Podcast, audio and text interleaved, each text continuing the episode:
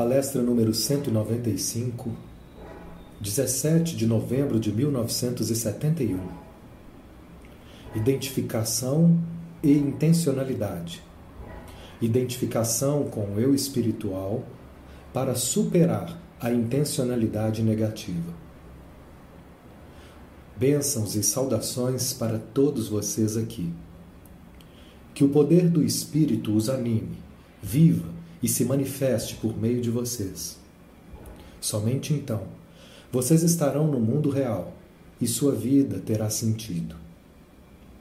Cada passo que vocês dão nessa direção gera nova energia. Vocês, meus amigos, que estão efetivamente envolvidos e comprometidos com esse trabalho do caminho, e tudo que isso implica, têm descoberto aos poucos o que significa essa energia recém-ativada. Vocês assentem em medida cada vez maior na vida pessoal em diversa, diversas manifestações. Vocês que verdadeiramente querem descobrir quem são e preparar-se para fazer o sacrifício de abrir mão de antigos padrões destrutivos de pensamento e reação, constatam que o tesouro descoberto em seu íntimo é tão incomparável que torna ridícula a palavra sacrifício. Vocês abrem mão de nada para ter tudo. Nos últimos meses, os esforços de cada um de vocês e também do grupo como um todo geraram uma poderosa nova energia. Vocês colocaram em movimento algo que é realmente maior que a vida humana que conhecem. Isso se tornou visível para quem quiser ver e perceber. Seria preciso ser deliberadamente cego para não perceber o notável progresso de vocês, o novo movimento de sua vida interior e exterior, a renovação de sentimentos e profundidade da nova experiência. Todos vocês têm uma consciência muito mais aguçada de si mesmos e, consequentemente, sua vida começa a se abrir mais e mais. Da mesma forma, esse novo influxo, sem dúvida, é visível na vida do grupo, na dinâmica e nas experiências de sentimentos, na honestidade de sentimentos e no relacionamento mais estreito entre vocês. Além disso, a força espiritual ficou tão grande, como resultado dos seus esforços e progressos, que até o mais cético de vocês começa a ver que o ceticismo é, em si mesmo, uma defesa. A essa altura, a validade do patchwork deixou de ser uma teoria ou uma filosofia passou a ser uma realidade e uma experiência que já não podem ser questionadas.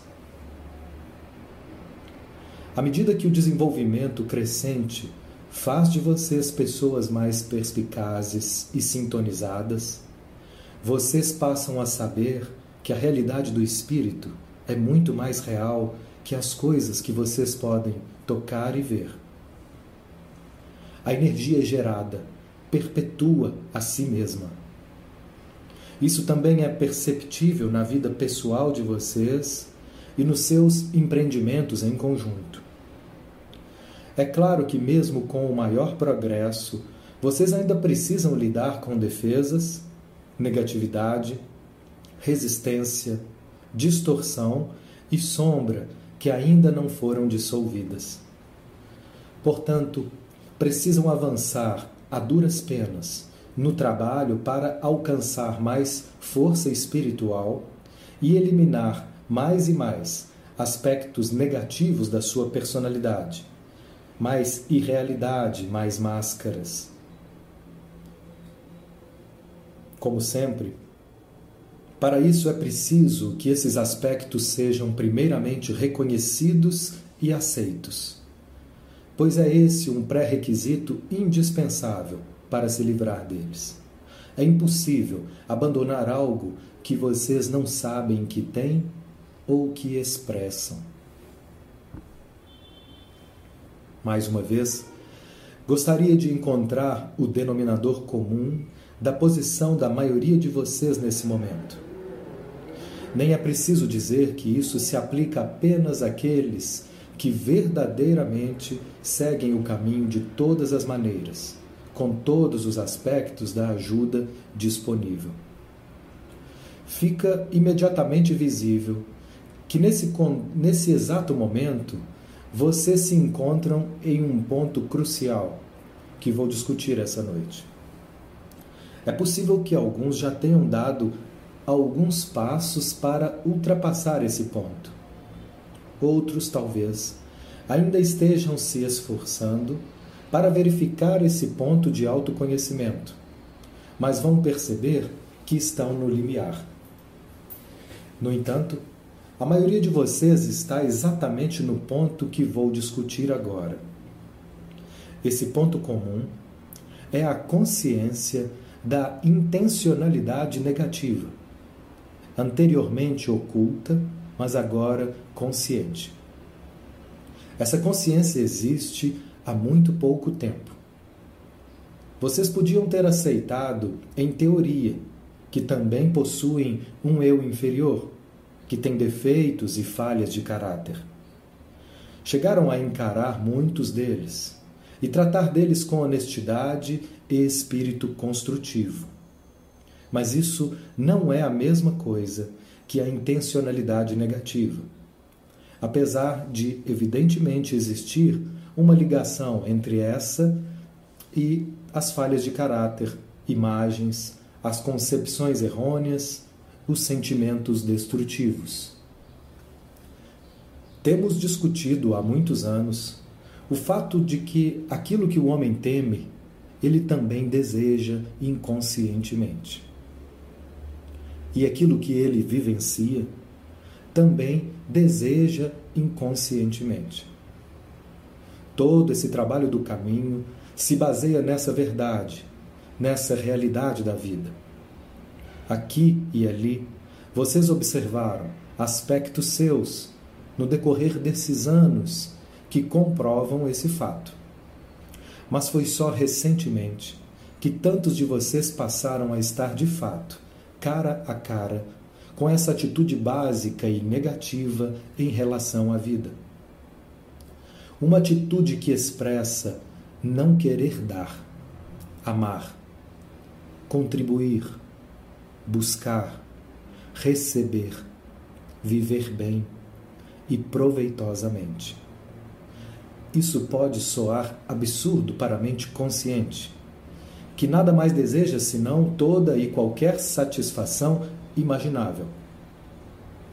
Mas existe essa outra parte da alma, num canto oculto da psique, que diz exatamente o contrário. Ela quer sentir ódio, despeito, retrair-se, mesmo se isso causar sofrimento e privação. Perceber a existência dessa parte da alma é naturalmente de importância suprema. Ela não precisa ser a parte preponderante do eu. De fato, Basta que uma parte relativamente pequena da consciência fique presa nessa negação, enquanto uma parte muito maior do eu lute no sentido oposto. No entanto, por menor que seja, em comparação com os aspectos liberados e positivos do eu, ela detém um poder magnético. Um poder magnético sobre a vida da pessoa, em virtude de não ser reconhecida em função da falta de consciência que existe em relação a ela.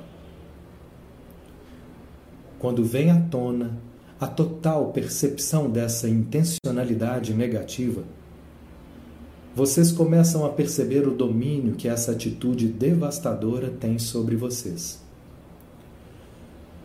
Apesar de saberem o quanto ela é destrutiva, o quanto ela é insensata, vocês ainda acham que não são capazes, isso é, que não querem abandonar essa atitude.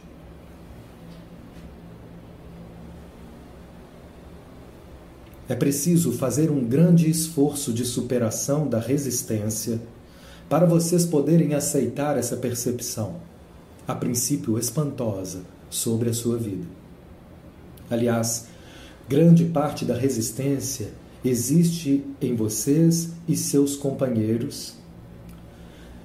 Essa resistência baseia exatamente em não querer ver dentro de si a existência de tanta destruição sem sentido e tanta negação.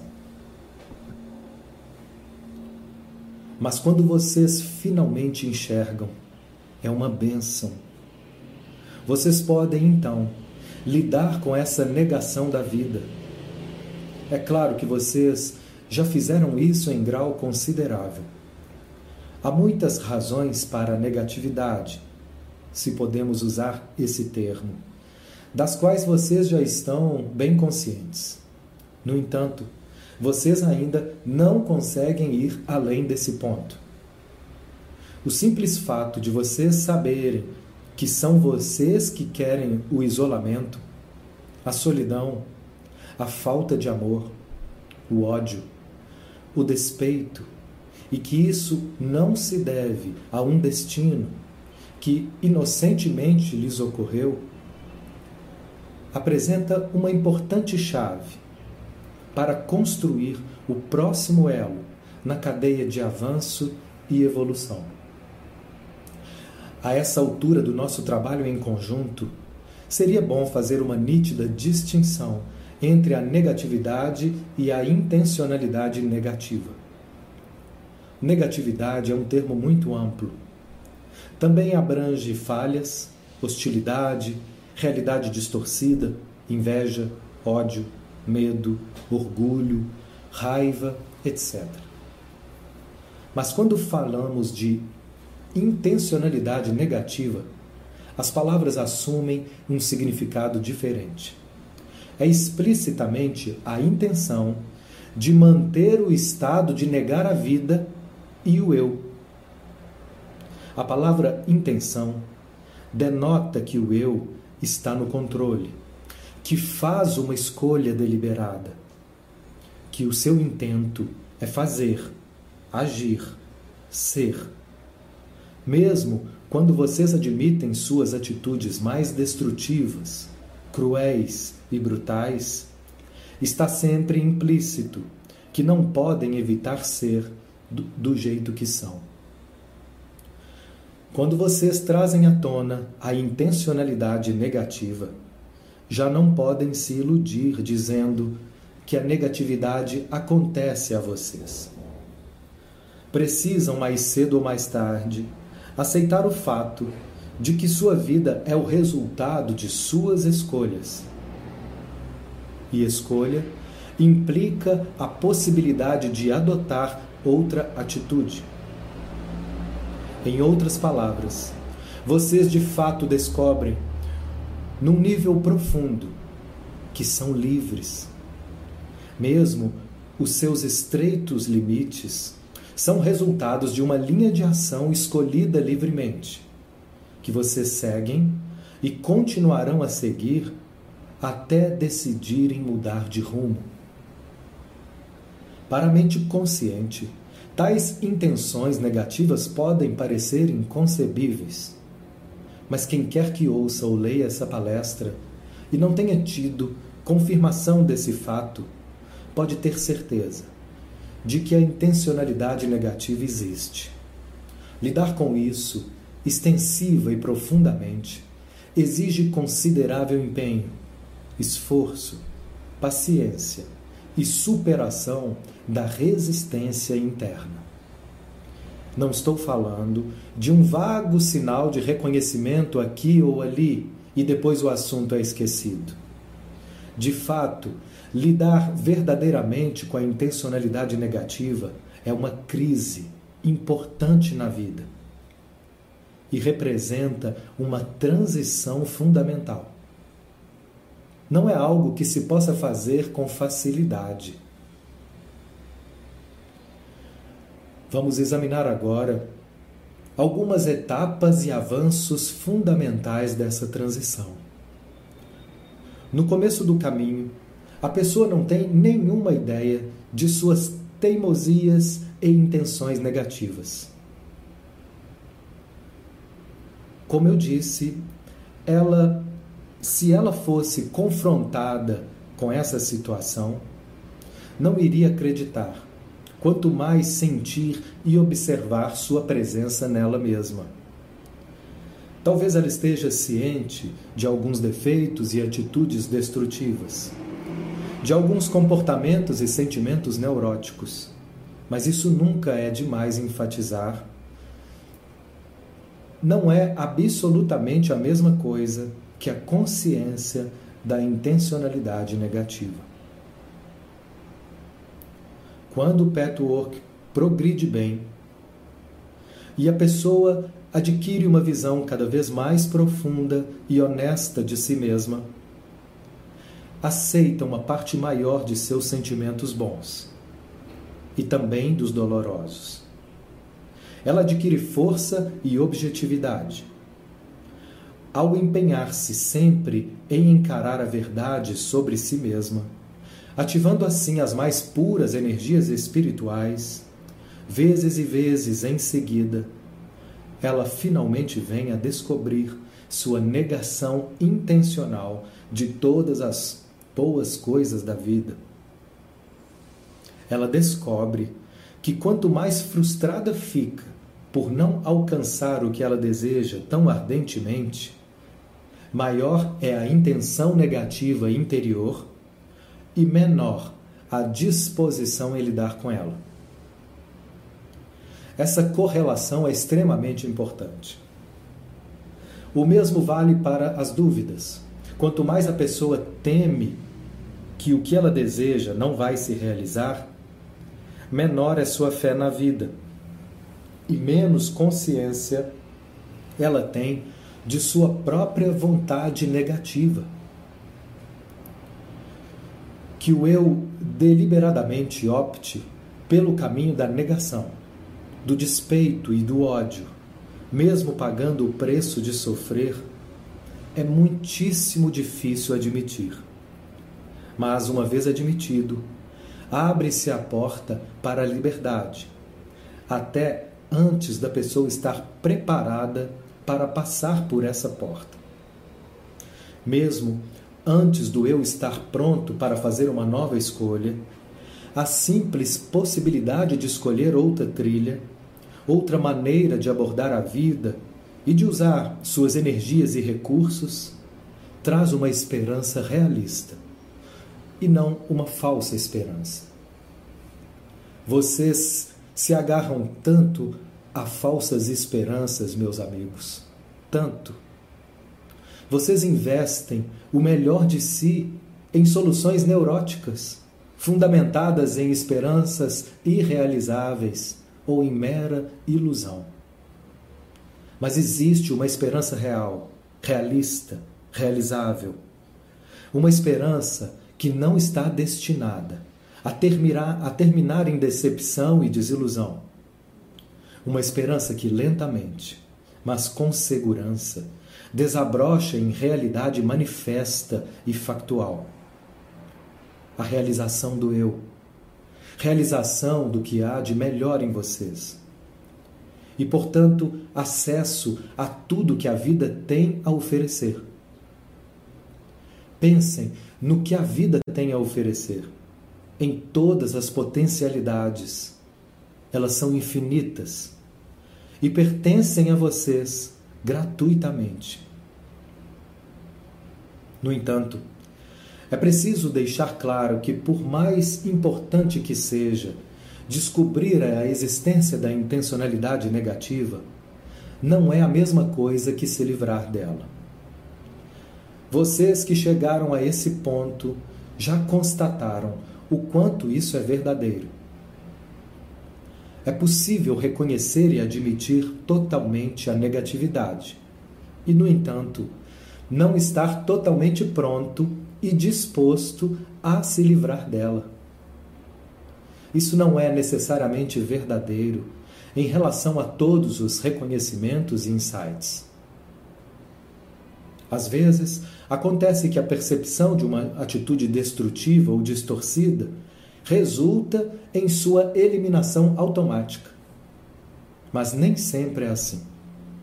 Com esse aspecto específico, fica claro no trabalho de quase todos que, apesar de saber quanto a intencionalidade negativa é sem sentido e destrutiva, mais do que o seu reconhecimento, é preciso ser capaz de mudar a mente, a vontade e a intenção.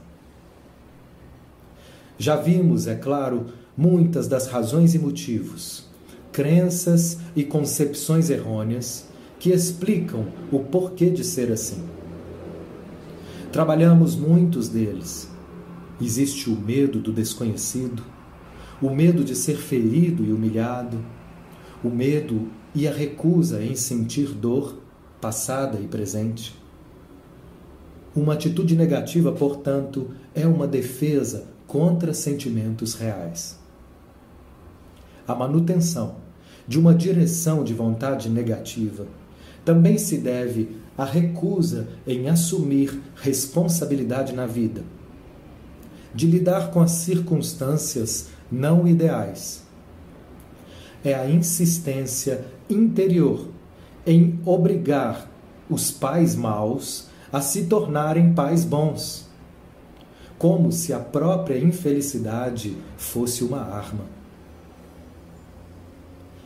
Essa infelicidade, em seguida, é efetivamente usada como arma. A intencionalidade negativa também é um meio de punir a vida os maus pais. Todos esses sentimentos, reações e atitudes foram amplamente explorados, comprovados e trabalhados. No entanto, muitos de vocês insistem em mantê-los. Por quê? Também já estudamos a origem dessa negação. Muitas vezes é o único meio de que uma criança dispõe para preservar sua identidade. Se a resistência interior não for mantida, a personalidade se sente ameaçada. A criança equipara deixar de resistir com renunciar à própria individualidade. A maioria de vocês também reconhece isso e sabe que é inadequado transportar para o presente uma posição que foi válida um dia, quando ela já deixou de ser válida e é francamente destrutiva. Pode parecer quase inconcebível para quem ainda não fez essa descoberta sobre si mesmo. Que alguém possa admitir uma atitude francamente sem sentido improdutiva, que nada faz a não ser acarretar resultados indesejáveis e insistir em mantê-la. Por que existe essa recusa aparentemente ilógica? Embora vocês saibam que ela só provoca dor em você e nos outros, que ela faz vocês deixarem de viver uma vida plena e alegre que ela provoca uma forte culpa e autopunição. É preciso haver uma poderosa razão, que evidentemente vai além de qualquer uma das causas mencionadas, por mais que elas sejam verdadeiras. Muitos dos meus amigos estão encalacrados nesse ponto. Precisam de ajuda para ir em frente o que realmente impede vocês de dizer: não quero odiar, quero amar.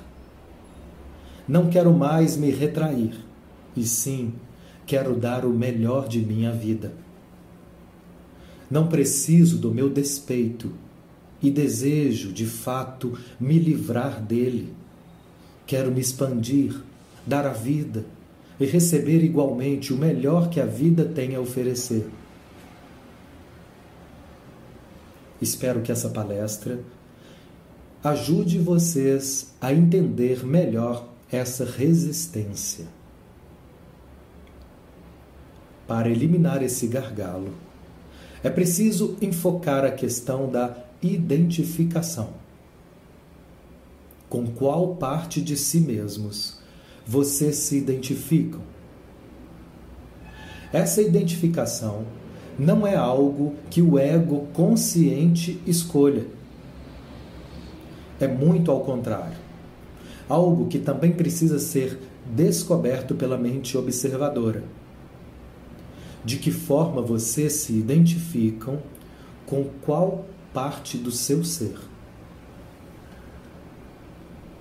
Por exemplo, se vocês se identificam exclusivamente com o ego, a parte consciente, volitiva, atuante da pessoa, é impossível ocasionar uma mudança que está fora do alcance do ego.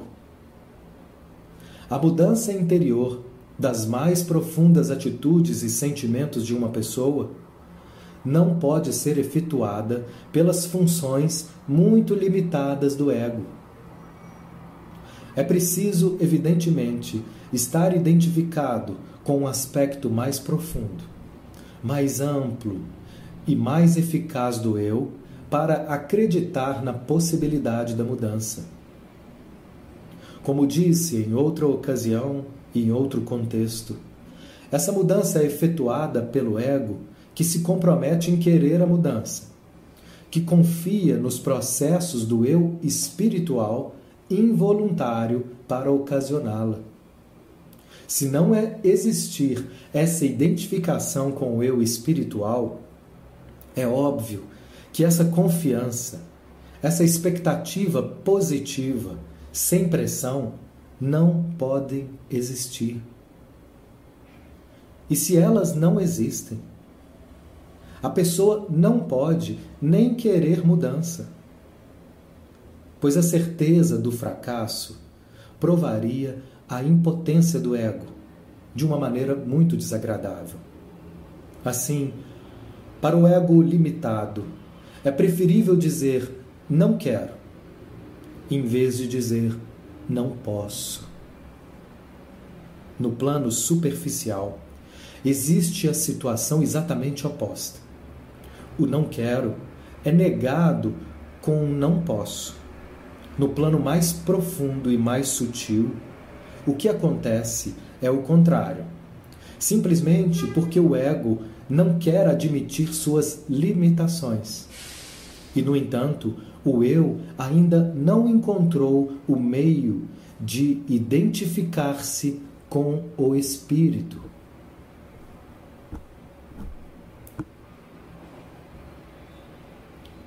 A identificação, como tudo mais, pode existir de uma maneira muito positiva e construtiva, e pode existir de uma maneira muito negativa, obstrutiva e destrutiva. A diferença entre elas não é determinada pelo fato de vocês se identificarem com um dos diversos aspectos da personalidade, como se fosse como se um fosse bom e o outro mau qualquer identificação com qualquer aspecto de vocês pode ser desejável, saudável e proveitosa ou o contrário. Vamos examinar isso. Vocês podem pensar, por exemplo, como poderia ser destrutivo identificar-se com o eu superior? Ou, inversamente, como poderia ser desejável identificar-se com o eu inferior? Afirmo que as duas coisas podem ser verdadeiras.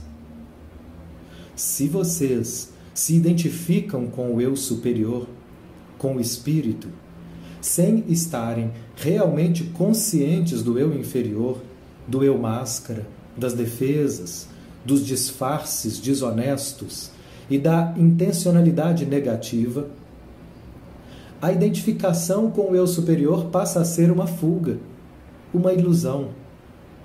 Não é absolutamente autêntica. Tampouco é uma experiência real nessas circunstâncias. É como falar da boca para fora, acreditar mentalmente em uma filosofia, Tudo bem vocês saberem que são uma manifestação divina, que tem um poder potencialmente limitado à sua disposição. Poder mudar a si mesmos e a sua vida, que vocês são o espírito do universo manifesto. Isso é verdade. No entanto, é uma meia-verdade quando essa espécie de identificação deixa de lado a parte que precisa ser esmiuçada e examinada com franqueza por vocês. Da mesma forma, a identificação com o eu inferior pode ser desejável ou indesejável. Talvez a melhor maneira de expressar esse conceito seja essa: vocês se identificarem com o eu inferior ou a máscara é uma coisa. Vocês o identificarem é outra. Quando vocês se identificam com o eu inferior, vocês acreditam que ele corresponda à totalidade do seu ser. Quando vocês identificam o eu inferior, vocês o observam, o admitem, o atacam, mas não acreditam que ele corresponda à totalidade do seu ser. Se fosse assim, vocês não poderiam identificá-lo, observá-lo, avaliá-lo, analisá-lo e transformá-lo.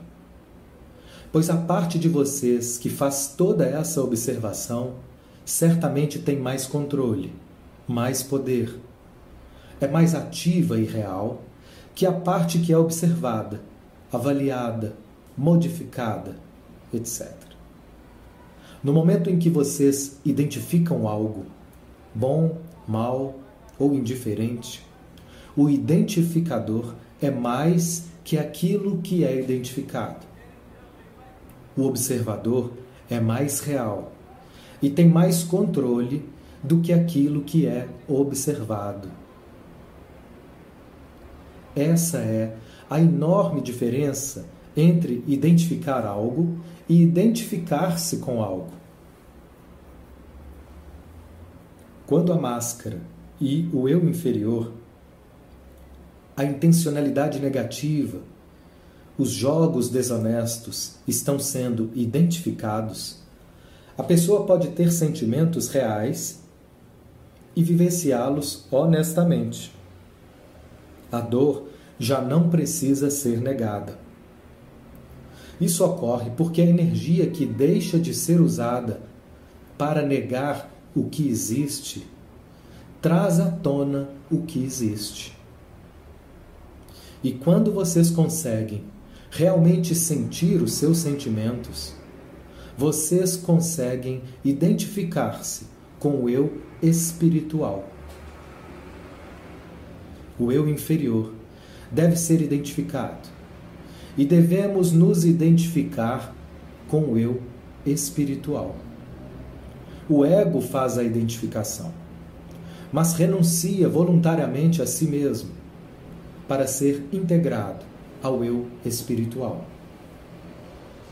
Ao renunciar à intencionalidade negativa, a pessoa já percebe a si mesma como alguma coisa mais que esse eu inferior, que deve ser dissolvido. Ou seja, as energias dele estão dissolvidas na forma atual e transformadas, alteradas, canalizadas de uma maneira nova e melhor. Mas quando existe a recusa, sem sentido, em renunciar à vontade negativa, isso ocorre porque a pessoa está completa e totalmente identificada com esse aspecto do eu isso acontece independentemente dos aspectos desenvolvidos do eu, aos quais esse fato pode absolutamente não se aplicar. Em outras palavras, não é um estado uniforme. Não é verdade que a pessoa esteja inteiramente identificada com o eu inferior ou que tenha deixado totalmente de se identificar com ele. Invariavelmente, é uma combinação. Alguns aspectos do eu estão livres, e neles pode ser percebida uma profunda identificação espiritual. Ao mesmo tempo, os aspectos até então não identificados do eu inferior, os sentimentos até então não sentidos, criam em parte uma submersão medrosa no eu inferior, que o eu acredita ser sua única realidade. E também, ao mesmo tempo, pode existir uma terceira identificação com o ego, como a única função válida e confiável. É assim que as pessoas são divididas. Também com respeito à identificação. Quando existe uma identificação secreta, embora parcial, com o eu inferior, a renúncia parece a autoaniquilação. Para a parte do eu que é destrutiva, cruel, odienta, despeitada, etc., isso parece ser o eu real. O outro parece irreal, talvez até uma impostura. Isso parece ser verdadeiro, principalmente quando um verniz de impostura é efetivamente usado para encobrir a realidade do eu inferior. Renunciar ao ódio, ao despeito, às intenções negativas parece ser uma renúncia ao verdadeiro ser da pessoa. Ela não pode correr o risco dessa aparente autoaniquilação. Mesmo com o aceno da promessa de alegria e satisfação em decorrência desse sacrifício.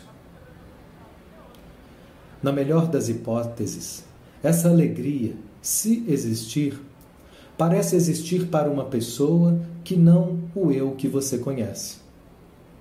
Qual a vantagem da alegria, da satisfação, do prazer, do respeito próprio, da abundância, se eles se destinam a alguém que não você?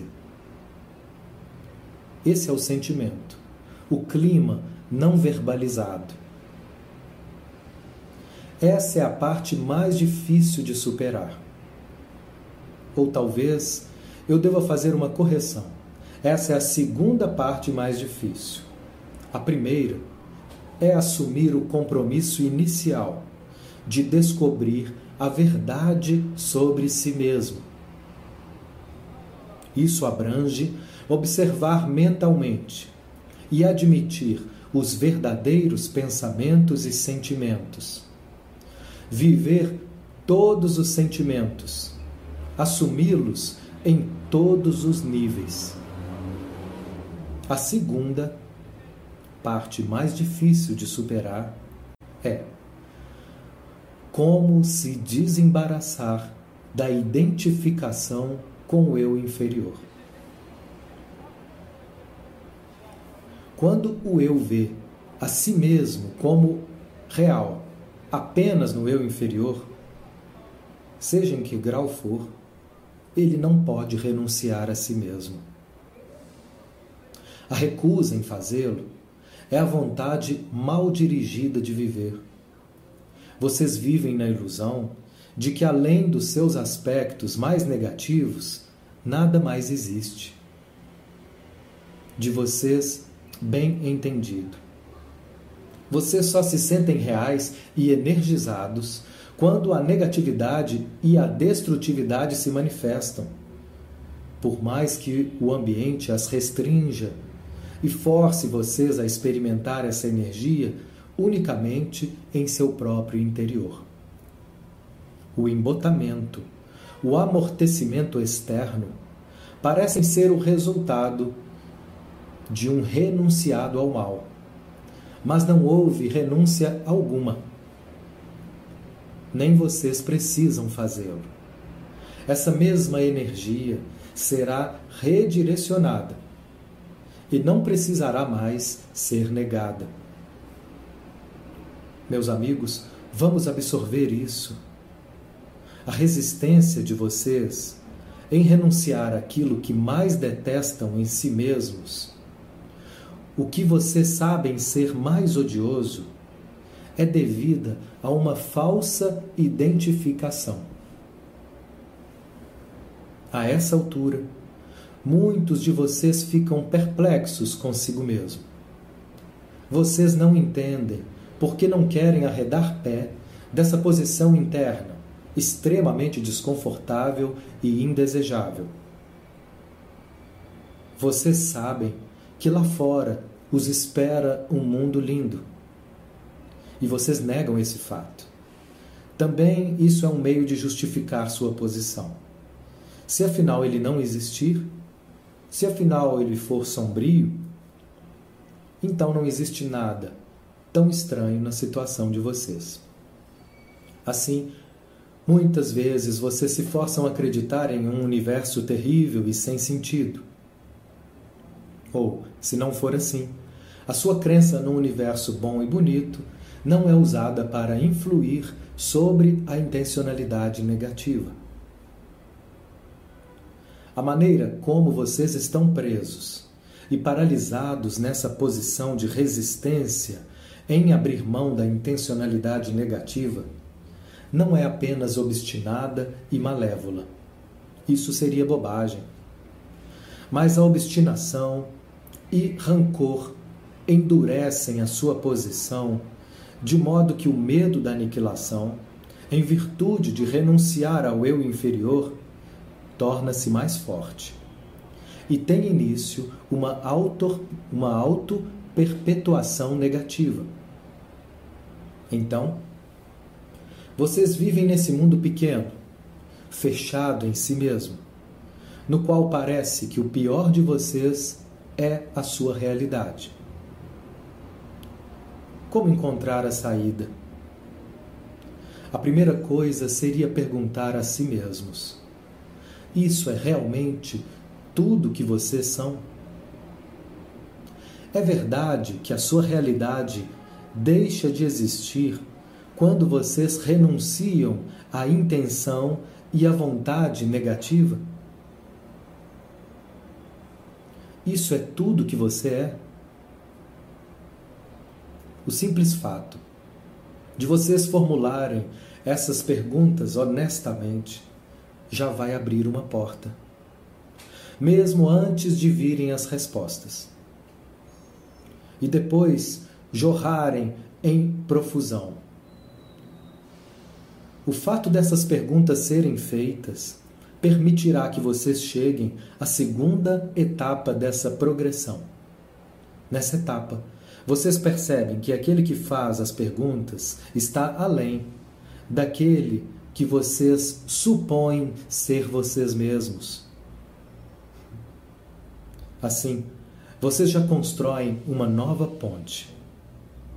Daí por diante, não será tão difícil descobrir uma voz interior que responde de uma nova maneira, que está além do alcance limitado do eu inferior que vocês costumavam proteger tão ciosamente.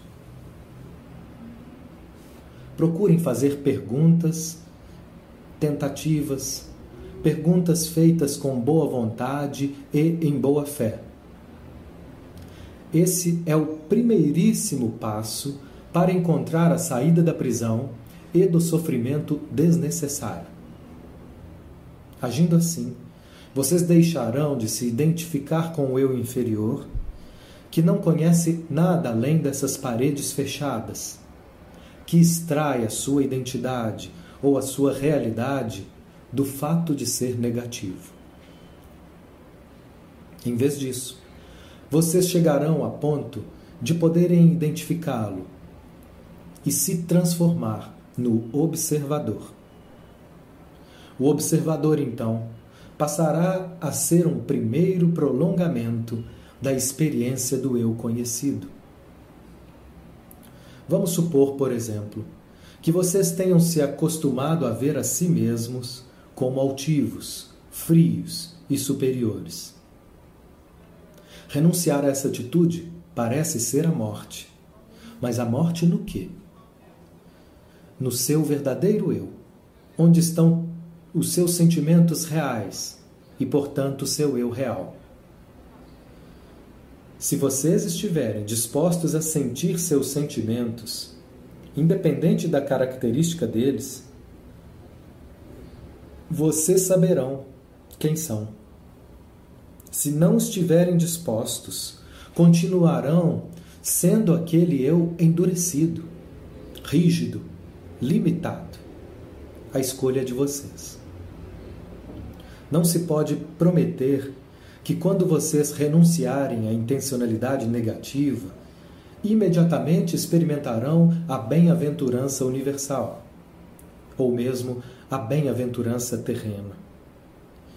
Vocês vão sentir seus sentimentos verdadeiros, alguns deles bem dolorosos. Mas a dor será muito mais fácil de suportar do que a posição que vocês mantêm. E com sua natureza fluente, ela levará vocês para estados novos e melhores, como o próprio rio da vida. O compromisso precisa ser sempre com o eu, aquilo que realmente sente, pensa e é. Se o compromisso com o eu for a meta, vocês não perceberão nada além de si mesmos. Experimentarão novas profundezas e amplitudes de sentimentos. Vão até acolher bem a dor, pois ela é real e fluente. Ela está em movimento e é totalmente vocês mesmos. As primeiras respostas que vocês vão obter para as suas perguntas podem até não vir ainda do eu profundo, espiritual. Talvez vocês não tenham revelações mágicas, visões, inspirações místicas. As primeiras respostas podem vir da mente consciente. A sua capacidade de formularem novas possibilidades e respostas, de usarem o conhecimento da verdade que já está integrado à sua consciência dará uma sensação de segurança e grande realidade. Ao mesmo tempo, vocês terão uma nova chave, uma nova chave para usar o equipamento de que dispõem de um modo diferente do velho hábito. Esses pensamentos podem levar em conta que experimentar uma intencionalidade positiva poderia ser interessante e desejável para vocês vocês poderiam tentar primeiro a formação de novos pensamentos, avaliação de novas possibilidades e alternativas com relação à maneira de usar o raciocínio. Essa é uma atividade empolgante e que, a princípio, não obriga vocês a seguirem nenhum rumo determinado. Significa simplesmente proporcionar uma abertura a uma mentalidade muito sedimentada vocês sempre podem exercer o direito de voltar para onde estavam. Não sofrem nenhuma coerção da vida nem de ninguém.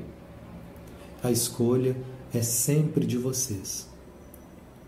Esse conhecimento tornará menos definitivo o aparente risco de experimentar uma nova direção de pensamento.